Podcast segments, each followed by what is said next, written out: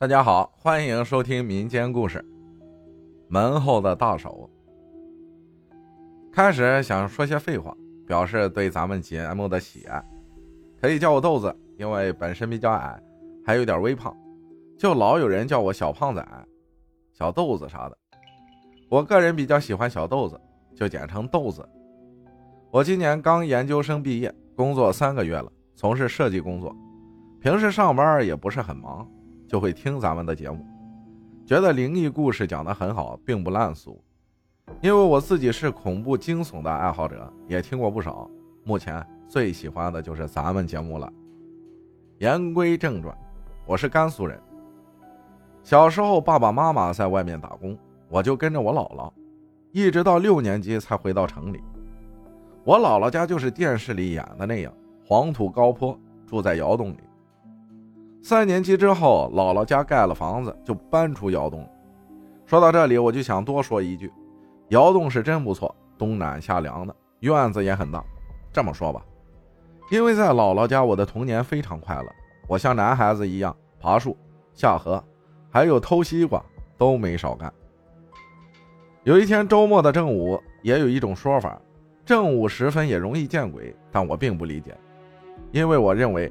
正午难道不是太阳最暖的时候吗？不知道主播知不知道？那天姥姥姥爷在外面忙活，家里就我一个。我跑到屋里，我们那儿屋里的意思就是厨房。我们那边窑洞里，不管这个窑洞主要是用来干啥的，都有个土炕。我说这个的意思就是这个屋里很大。我当时还小嘛，就跑进去用水瓢盛了一碗水喝了。突然我就一激灵，觉得很害怕，因为当时是盛夏，窑洞里本身就很凉，外面二十五度，里面就十八度的那种。但在我进去喝水之前，我没有感到害怕，喝完水就突然觉得很害怕，我就想着我得往出跑。事实我也确实这样干了，跑到门口要关门，我不知道大家知不知道这种门，就是农村里传统的木门，从里面可以关起来。外面要锁，就是门的顶端有个链子，然后用一个锁锁上。但当时我是够不到上面的锁的，我得从门后面把从里面锁门的那个木条拉出来，让它挡在那儿，门就卡住了。这样，我往里面伸的时候，脑子里一瞬间就有个想法：里面不会有人吧？就这个想法和我喝完水一激灵。感到害怕一样，都是很突兀的就出现了，但是没办法呀，这门还得关呢，指不定什么小动物跑进去，我姥姥就得熊我了。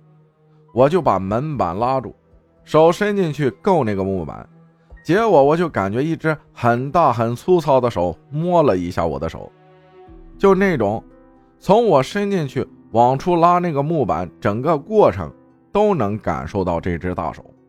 我当时就愣住了，能有个十五秒左右，紧接着就是鸡皮疙瘩起了一身，然后拔腿就跑。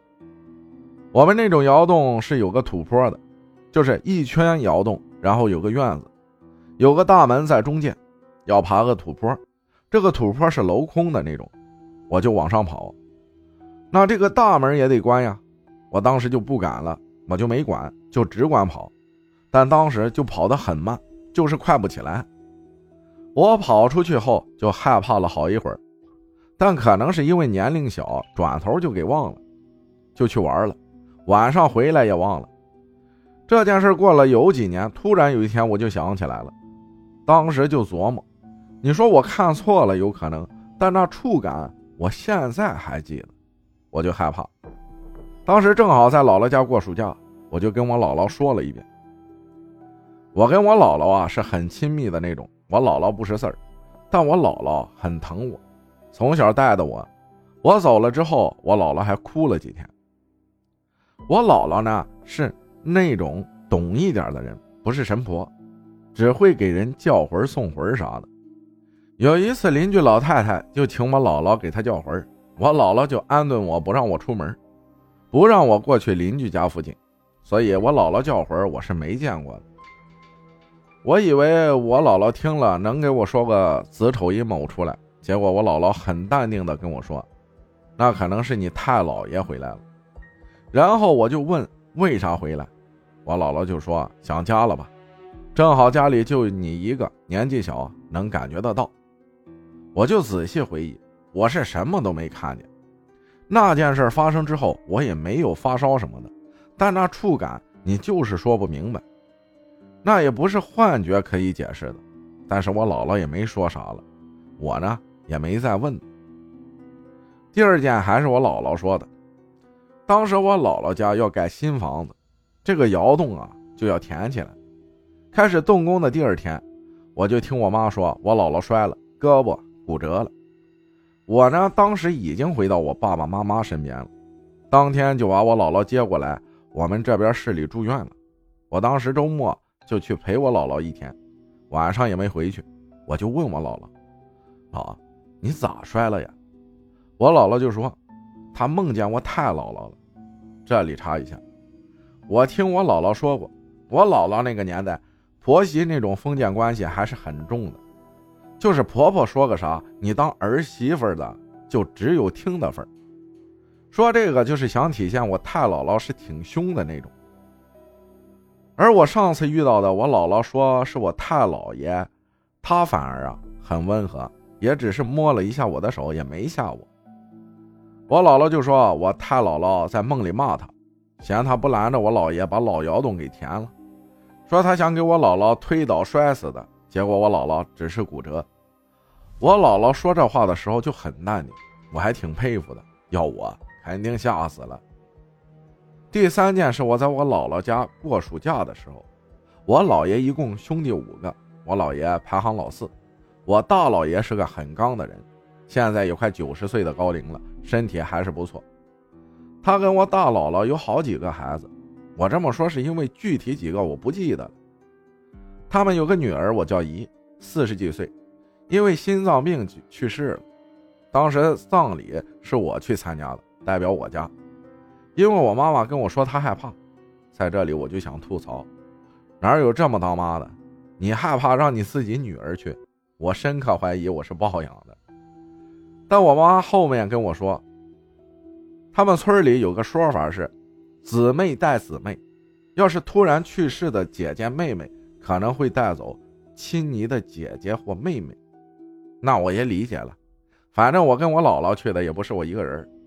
当天我们到了之后，我姥姥就去帮忙了，因为自己家姑娘要在家里过事儿，亲戚肯定是要帮忙的，我就被托付给我其他的姨了。他们带着我先去给那个去世的姨上香，然后进去守灵了。我这也没办法，就跟着进去了。但是当时我也没敢乱瞅。当天我跟我姥姥也就回去了。也没发生什么事然后过了几天，我姥姥听村里人说邻村有个瓜地，西瓜随便拉，就自己骑着个自行车走了。下午回来的时候就摔了，当时回来躺在炕上就一直呻吟，我也特别心疼。我姥爷坐在我姥姥旁边，不停的抽老旱烟。之后我姥爷说，给我姥姥后事都想着办了。他当时也是很难过吧。但是当天我记得天快黑的时候，我姥姥突然坐了起来，看着窗外就喊我去世姨的名字，就说：“你进来吗？你在外面干啥？”我姥爷当时就很凶的喊：“你睡你的，乱喊什么？”我当时站在地上就很害怕。过了几天呢，我姥姥恢复了。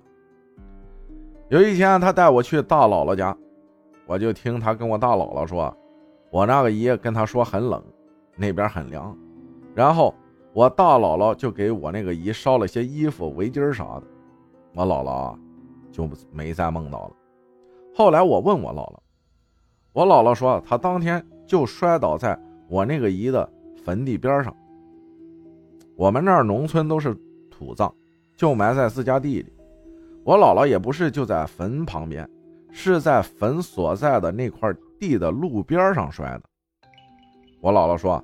当天她就看见我那个姨很生气的站在窗外叫她走，但我姥爷吼了后，我那个姨就跑了，然后就给我姥姥托梦。但我不理解的是，她为啥要叫我姥姥走？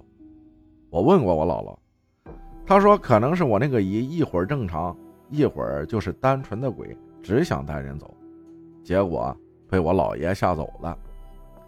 其实这种事儿还挺多的，农村的老太太们经常聚在一起，边绣花边聊天我跟在身边听了不少，但这三件事除了第二件，都是我自己亲历的。谢谢主播阅读，有机会希望在节目里可以听到，希望我们的节目越来越好。好的，谢谢，感谢豆子分享的故事啊，挺精彩的。谢谢大家的收听，我是阿浩，咱们下期再见。